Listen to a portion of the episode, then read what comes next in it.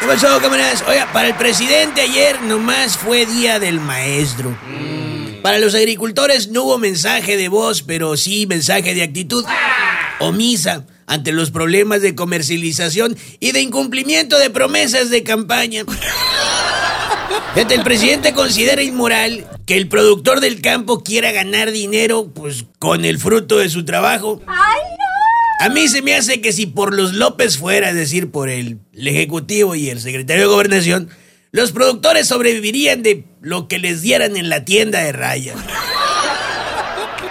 Ay, ¿qué creen en la mañanera? Luego sollozó la posibilidad de que su movimiento sea derrotado en el 2024. Hay esa también esa posibilidad. El que nos derroten o que el pueblo diga, este, queremos cambio, queremos que regrese lo que había antes. Nos gusta el clasismo, nos gusta el racismo, nos gusta la corrupción, nos gusta que no nos tomen en cuenta y nos gusta que se roben el presupuesto.